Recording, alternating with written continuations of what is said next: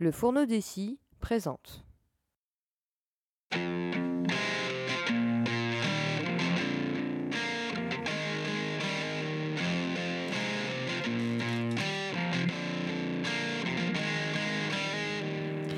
La marmite magique te parle.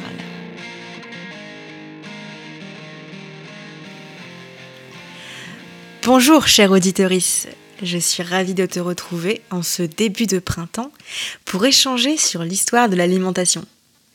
J'espère que tu es bien installé pour un nouveau voyage dans le temps, car cette fois-ci, nous allons traverser des centaines de milliers d'années. C'est jusqu'aux prémices de l'humanité que nous allons remonter, au début absolu de la cuisine. En ces temps obscurs pour notre conscience, où les tout premiers hommes ont pour la première fois coupé des aliments et les ont fait cuire pour les transformer en nourriture plus digeste, aux textures plus tendres, aux saveurs plus douces. Nous allons essayer de comprendre ce qui nous a conduit à cette pratique si spéciale et unique dans le règne animal. Et pour aborder ce grand voyage, je te propose que nous commencions par partager ensemble un repas autour d'un magnifique feu de camp.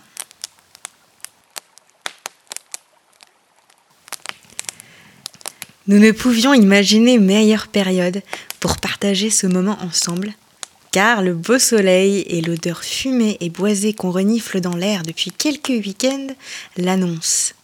La période des barbecues est ouverte. Ne trouves-tu pas qu'il s'agit là d'événements de convivialité, de partage et de sensation de liberté par excellence? Nous voilà donc installés confortablement sur un tronc d'arbre autour d'un bon feu sous les étoiles, avec quelques amis.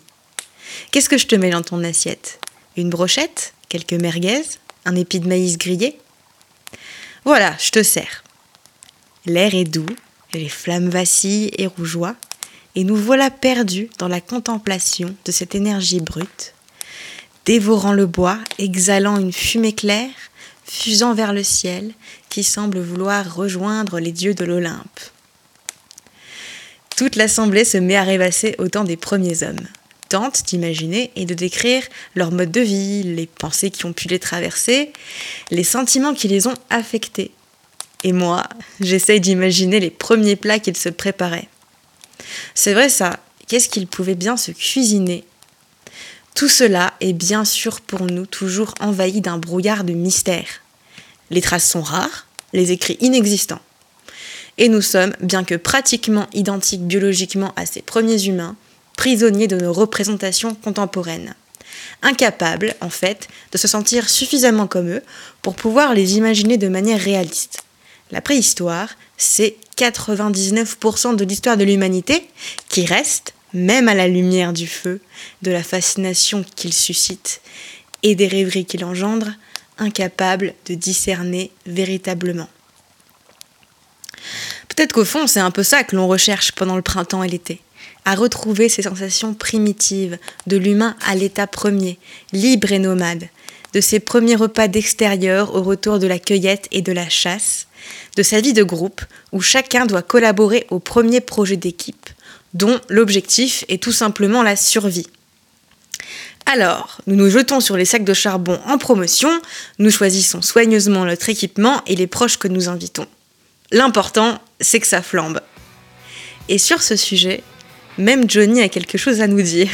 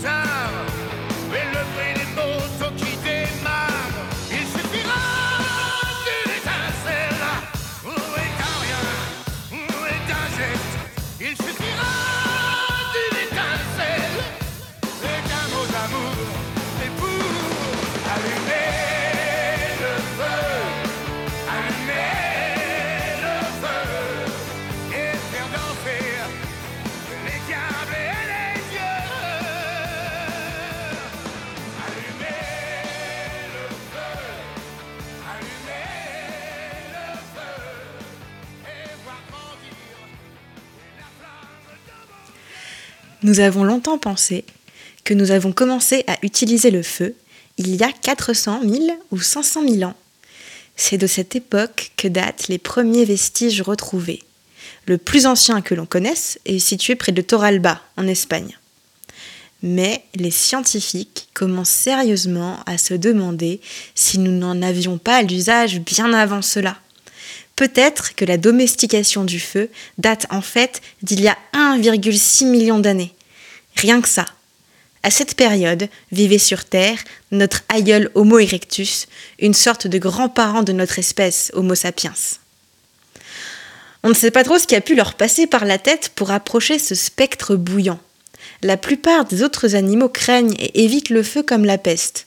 Mais, pour Homo erectus, la curiosité a été plus forte que le reste.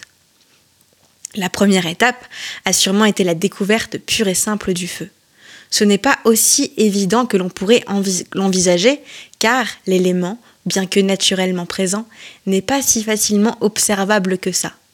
Il faut assister à l'éruption d'un volcan ou d'un incendie de forêt. Des générations entières d'hominidés ont très bien pu passer et trépasser sans jamais apercevoir la moindre étincelle. Imagine un peu la stupeur que l'observation de cet élément a pu engendrer la première fois. Mets-toi quelques instants à leur place. Tu n'as jamais rien vu ni connu de tel, et tout d'un coup apparaît à grand fracas, mais sans explication, une sorte de fantôme rouge qui bouge, brûle, grandit, se rétracte et se dilate, ronge tout ce qui, tout ce qui le touche en crépitant sans qu'on puisse nous-mêmes le toucher. Il est facile d'attribuer le phénomène à une force supérieure, dépassant tout ce que la nature rend possible. Mais Homo erectus était-il déjà en mesure d'aller aussi loin? Ou est-il simplement resté saisi devant l'événement?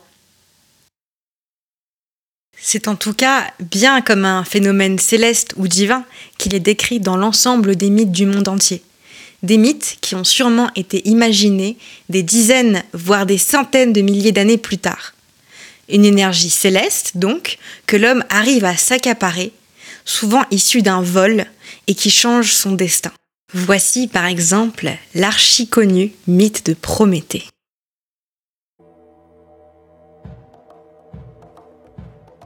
Il fut jadis un temps où les dieux existaient, mais non les espèces mortelles. Quand le temps que le destin avait assigné à leur création fut venu, les dieux les façonnèrent dans les entrailles de la terre, d'un mélange de terre et de feu, et des éléments qui s'allient au feu et à la terre. Quand le moment de les amener à la lumière approcha, ils chargèrent Prométhée et Épiméthée de les pourvoir et d'attribuer à chacun des qualités appropriées. Mais Épiméthée demanda à Prométhée de lui laisser faire seul le partage. Quand je l'aurai fini, dit-il, tu viendras l'examiner. Sa demande accordée, il fit le partage, et en le faisant, il attribua aux uns la force sans la vitesse, aux autres la vitesse sans la force. Il donna des armes à ceux-ci, les refusa à ceux-là, mais il imagina pour eux d'autres moyens de conservation car, à ceux d'entre eux qu'il logeait dans un corps de petite taille, il donna des ailes pour fuir ou un refuge souterrain. Pour ceux qui avaient l'avantage d'une grande taille, leur grandeur suffit à les conserver et il appliqua ce procédé de compensation à tous les animaux. Ces mesures de précaution étaient destinées à prévenir la disparition des races. Cependant, Épiméthée, qui n'était pas très réfléchi, avait, sans y prendre garde, dépensé pour les animaux toutes les facultés dont il disposait, et il, lui restait la race humaine à pourvoir, et il ne savait que faire.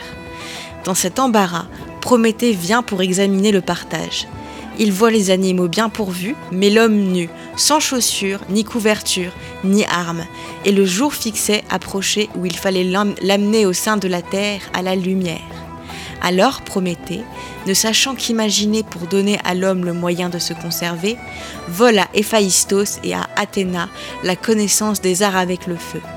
Car, sans le feu, la connaissance des arts était impossible et inutile, et il en fait présent à l'homme. Et c'est ainsi que l'homme peut se procurer des ressources pour vivre. Dans la suite, Prométhée fut, dit-on, puni du larcin qu'il avait commis par la faute d'Épiméthée. Quand l'homme fut en possession de son lot divin, d'abord à cause de son affinité avec les dieux, il crut à leur existence, privilège qu'il a seul de tous les animaux, et il se mit à leur dresser des autels et des statues. Ensuite, il eut bientôt fait, grâce à la science qu'il avait, d'articuler sa voix et de former les noms des choses, d'inventer les maisons, les habits, les chaussures, les lits, et de tirer les aliments du sol.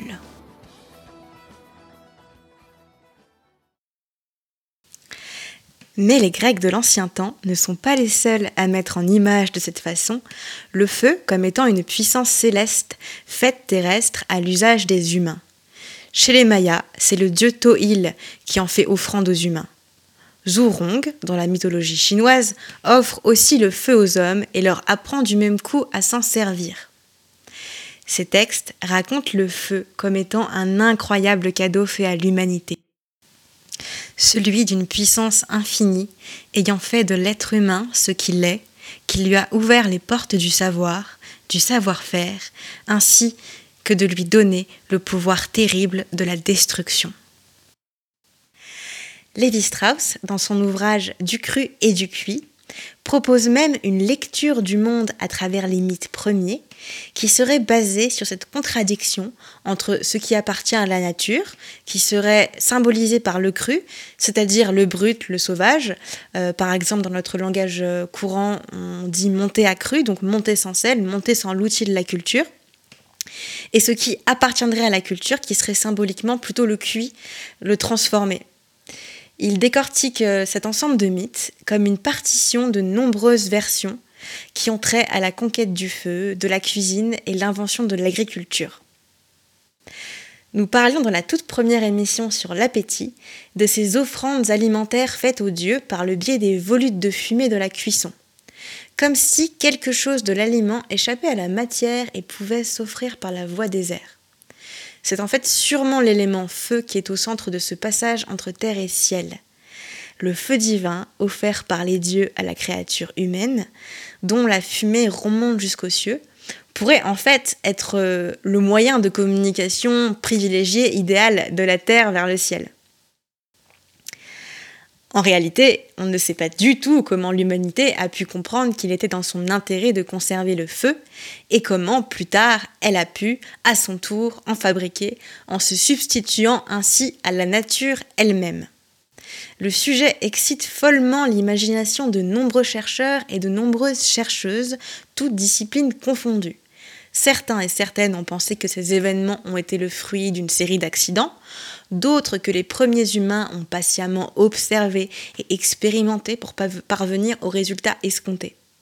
Certains, épris des théories psychanalytiques de Freud, comme le philosophe Gaston Bachelard, dans son ouvrage La psychanalyse du feu, ont même supposé que c'est parce que le frottement de deux bouts de bois l'un sur l'autre avait quelque chose d'érotique que l'on se serait mis à le pratiquer avant de s'apercevoir que c'était le meilleur moyen de faire le feu. Hmm, ouais. Si l'association symbolique du feu avec les pulsions émotionnelles de l'humanité n'est pas sans intérêt, après tout, ne dit-on pas dans le langage courant enflammé par la passion ou brûlant de colère, j'avoue que je reste dubitative sur l'explication qu'il propose. Quoi qu'il en soit, on peut lui laisser sa très jolie plume et la force de sa conviction. En tout cas, indubitablement, quand les premiers hominidés ont commencé à utiliser les flammes pour servir ses propres desseins, c'est le destin de l'humanité entière qui s'est transformé. Tout d'un coup, on peut éclairer l'obscurité et mettre à distance sa peur de l'invisible. On peut se réchauffer, même la nuit, même en hiver. L'endroit du feu devient également le lieu de prédilection pour se retrouver ensemble avec toute la tribu. Une sorte de premier bar historique, quoi. On peut y raconter nos journées, transmettre nos savoirs, nouer des liens. Savoir qu'on s'y retrouvera à nouveau au même endroit le soir suivant. Et puis, pour le conserver, puis le fabriquer, ce feu, il faut apprendre à se coordonner, à travailler en équipe. C'est avec la chasse et la cuisine les trois premières activités qui nous ont poussés à travailler ensemble et attribuer des missions spécifiques à chacun dans une même grande tâche. Car oui, le feu n'a pas joué qu'un second rôle technique. Il a aussi été un moteur de socialisation et de collaboration énorme. Et de tout cela, l'élément le plus bouleversant, le plus important, et sûrement un des premiers usages du feu, c'est la possibilité de la cuisson. La cuisine venait d'être inventée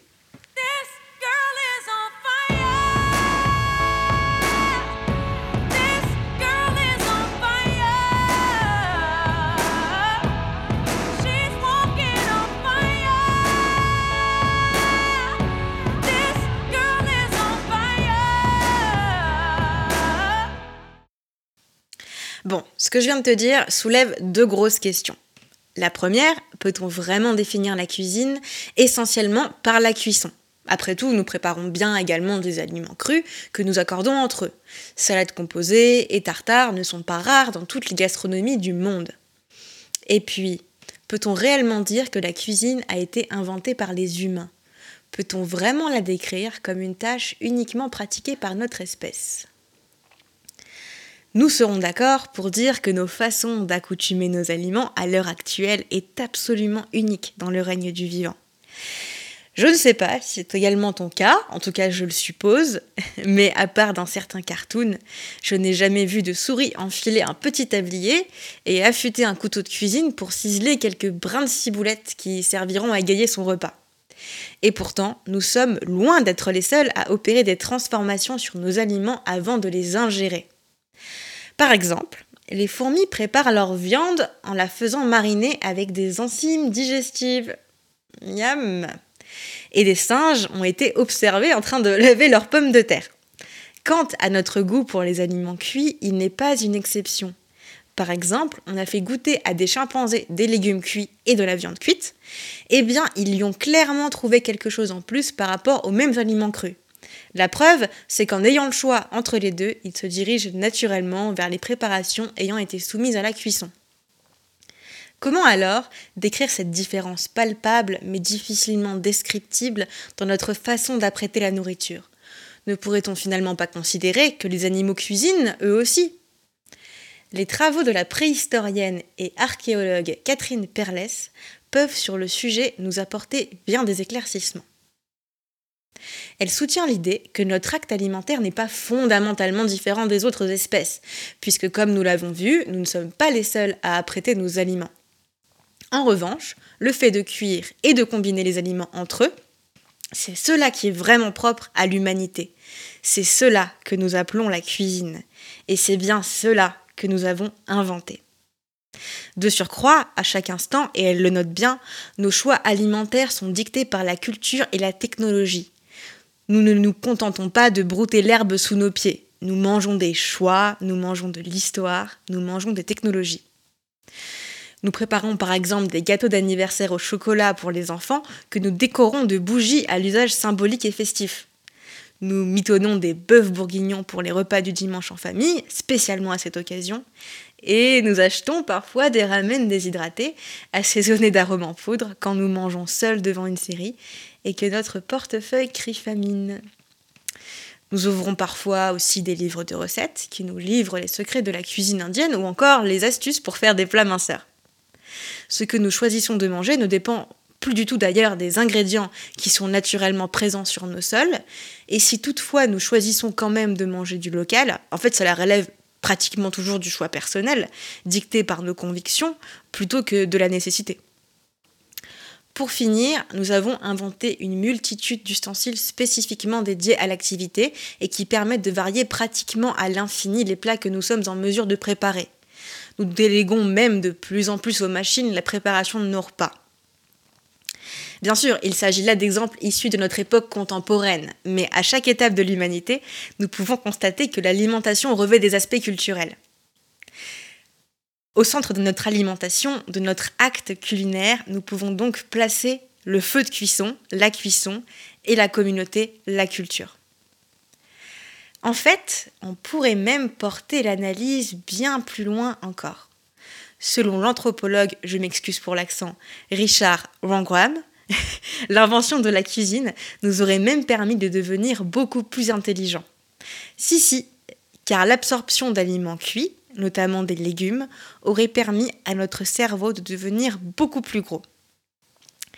Car la taille de la grosse bébête que nous portons sur les épaules et qui raidit parfois nos cervicales ne cesse de provoquer la stupeur et l'incompréhension des scientifiques. La nature n'a pas pour habitude de doter les êtres de centres de contrôle aussi massifs. Les créatures vivantes, animales et même végétales, n'en ont clairement pas besoin pour survivre. Et un gros cerveau, un très gros cerveau, ça consomme énormément d'énergie. D'habitude, Pachamama préfère minimiser la quantité d'énergie nécessaire pour faire fonctionner un organisme. Et l'activité digestive, qui à elle seule est déjà très énergivore, est souvent prioritaire.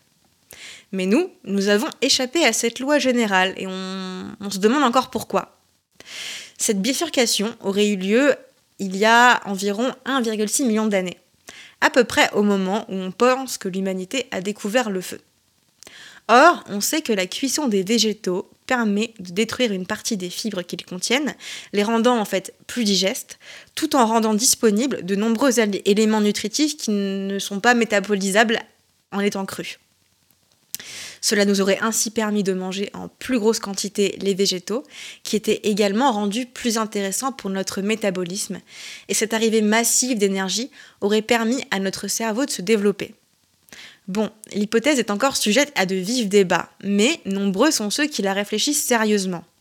Ce soubresaut dans l'histoire de l'humanité est sûrement plurifactoriel, et la taille du cerveau ne fait pas à lui seul l'intelligence parce que en fait le nombre de connexions neuronales compte tout autant.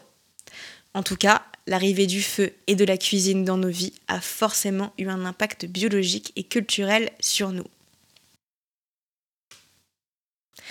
Mais alors, finalement, nous, ce que l'on veut absolument savoir aujourd'hui, c'est ce qu'ils se mitonnaient, ces premiers êtres humains, après avoir inventé la cuisine.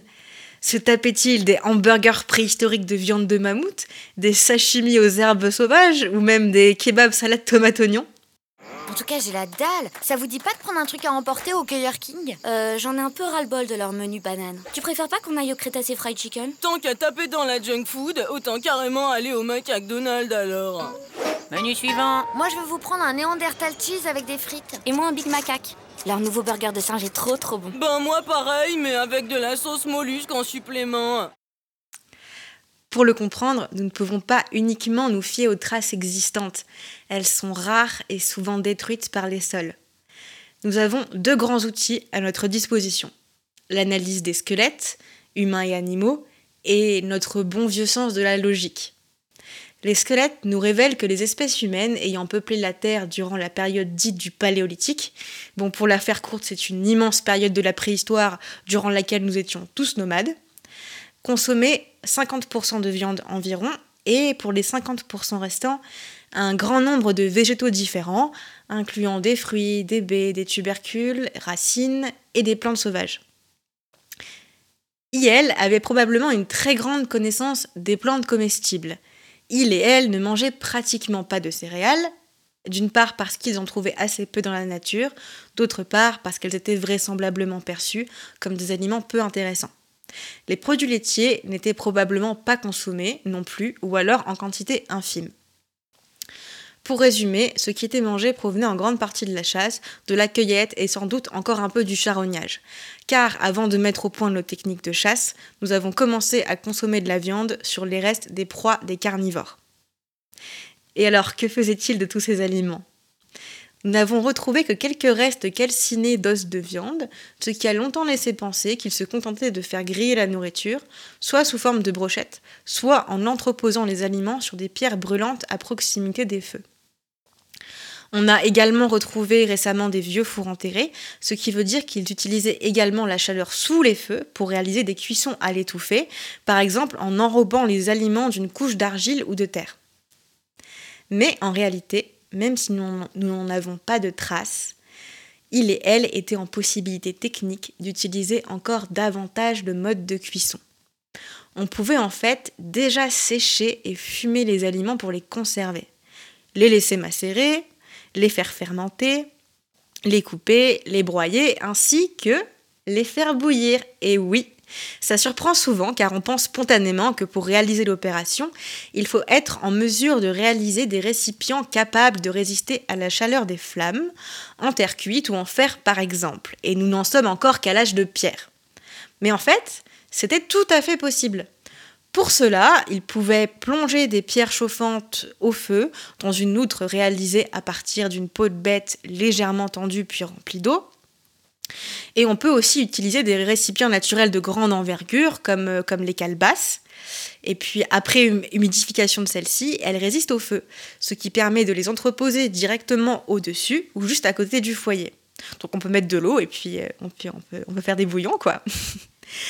Pour consommer ces premiers bouillons, Homo erectus, Homo habilis, puis Homo sapiens pouvaient utiliser des bols ou des cuillères naturelles en récupérant des coquillages ou même des pierres creuses. En fait, on a même retrouvé des cuillères préhistoriques constituées d'une coquille naturelle sur laquelle euh, il y, a un petit bâton qui a été fixé, un petit bâtonnet de bois.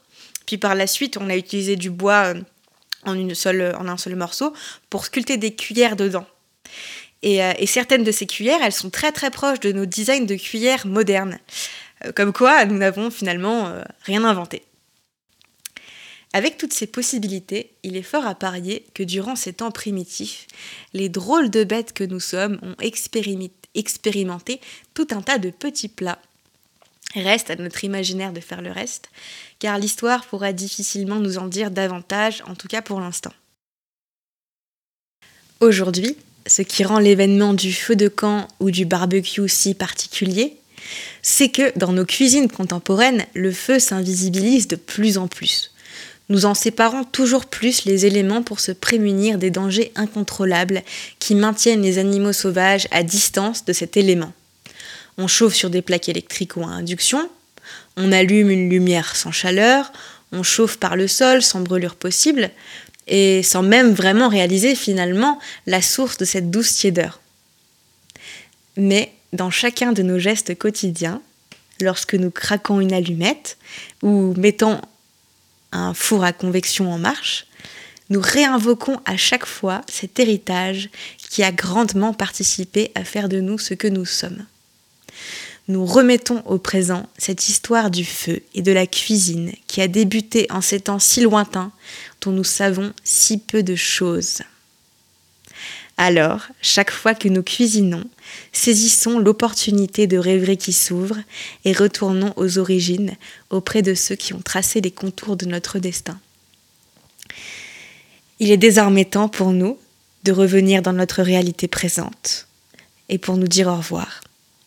N'hésite pas à jeter un coup d'œil sur la page du podcast sur radiolaser.fr pour en apprendre plus sur le sujet et retrouver toutes les sources.